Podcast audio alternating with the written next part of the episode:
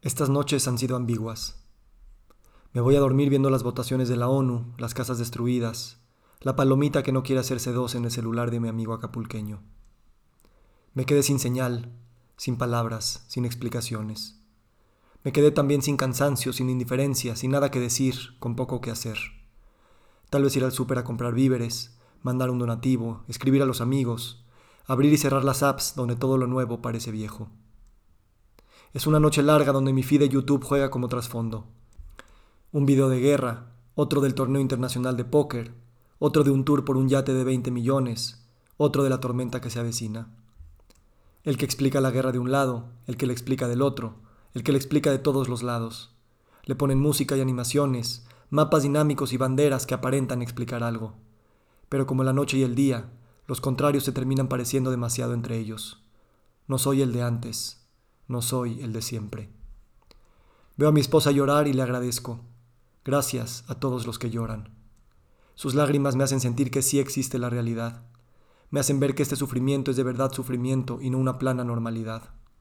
Lloran y yo veo en sus lágrimas el reflejo de que el mundo está vivo y muerto al mismo tiempo. Yo estoy vivo y muerto al mismo tiempo. Y la mejor respuesta que quiero tener no es la de buscar comprenderlo, sino sentirlo. Anhelo sentir anhelo llorar. Llorar la pérdida, la tragedia, el despojamiento, no de los bienes materiales, ni siquiera de las vidas mismas, sino el despojamiento total de la creencia de que el equilibrio, la estabilidad y el sosiego son posibles. No lo queremos decir, pero muchos de nosotros sabemos secretamente que las cosas se van a poner peor. Siempre han estado peor, pero no lo hemos visto. Y no me refiero solo a la geopolítica, esa siempre es fea, aunque hemos hecho mucho para ocultarlo. Me refiero a que nuestra normalidad insensible nos tiene desconectados de la continua fragilidad que nunca nos ha dejado, pero nos hemos convencido de que estamos parados en tierras firmes y duraderas. La convicción se ha sentido tan real solo porque hemos aprendido a vivir sin sentir. Y no quiero hablar en tercera persona. Cuidado con los que queremos tener respuestas sobre cómo solucionar las cosas. Cuidado con los que quieren salvar o informar al mundo acerca de lo que es el mundo. Cuidado conmigo. Solo soy un ser más, herido, confundido, anhelando los abrazos que me faltaron cuando era bebé. Parece que vivo en un mundo en el que ninguno de nosotros fuimos sostenidos lo suficiente. No hay brazos suficientes que sostengan la fragilidad infinita que somos. Y aunque hoy abracemos a nuestros bebés con toda nuestra fuerza, los que abrazamos también estamos rotos. Pero mírame otra vez creyendo decir algo con mis palabras, tal vez solo para evitar decir que me duele no estar sintiendo. Me duele, me aculpa estar medio adormilado, enterado de las situaciones, leyendo noticias, pero últimamente anestesiado porque mis lágrimas no fluyen. Mis mocos están atorados, mis gritos se quedaron sin gas. Todas mis células parecen haber entrado en una hibernación, y solo es incómoda porque nunca me había pasado. Quiero ver el video del yate de 20 millones y llorar, el video de la masacre y llorar, el video de los políticos gritándose nombres y citando leyes o intereses electorales y llorar. Llorar tan solo por imaginarme viéndome al espejo sin poder hacerlo. Esta es de las primeras veces que siento un system overload en mi cuerpo social y planetario. He colapsado en ataques de ansiedad por cosas que me sucedían a mí, pero ahora siento cómo suceden en mi cuerpo social y planetario, y mi sistema está saturado. Mis categorías mentales no pueden acomodar los acontecimientos, y necesito de un cuerpo más completo para entrar de lleno en estas emociones.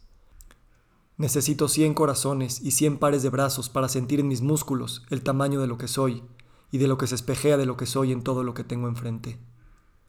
Me imagino sintiendo esto con los árboles que soy, como si esos troncos gigantes fueran las pequeñas extremidades de mi sistema nervioso, como si esa parvada que revolotea sobre el mar fueran las luces de la intuición que reclamo como mía y me alimenta mientras vea a uno de los suyos quedarse atrás.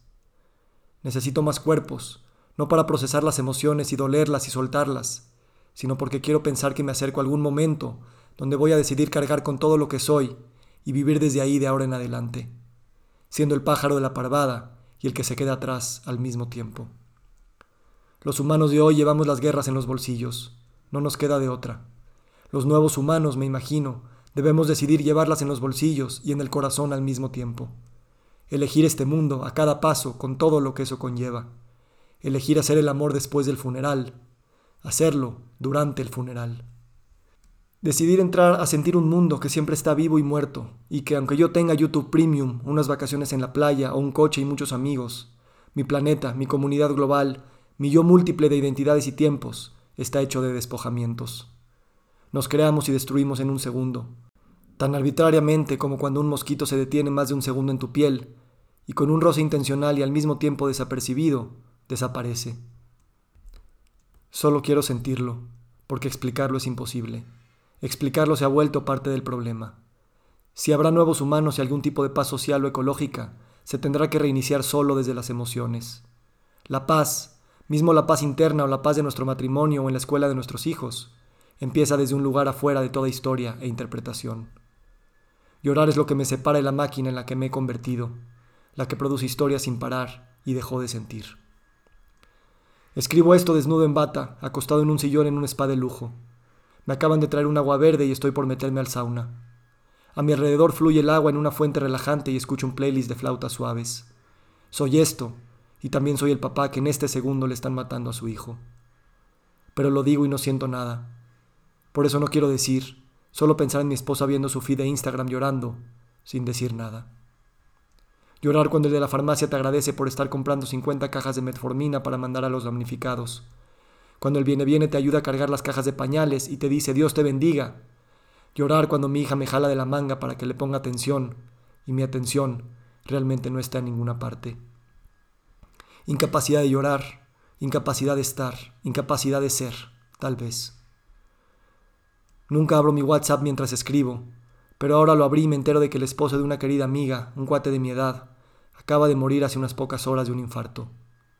Nadie sabe lo que pasó. ¿Dónde puedo meter esto? ¿En qué lenguaje, narrativa, filosofía, Dios puedo meter esto? Por favor, denme la fuerza de llorar. Es la única que pido.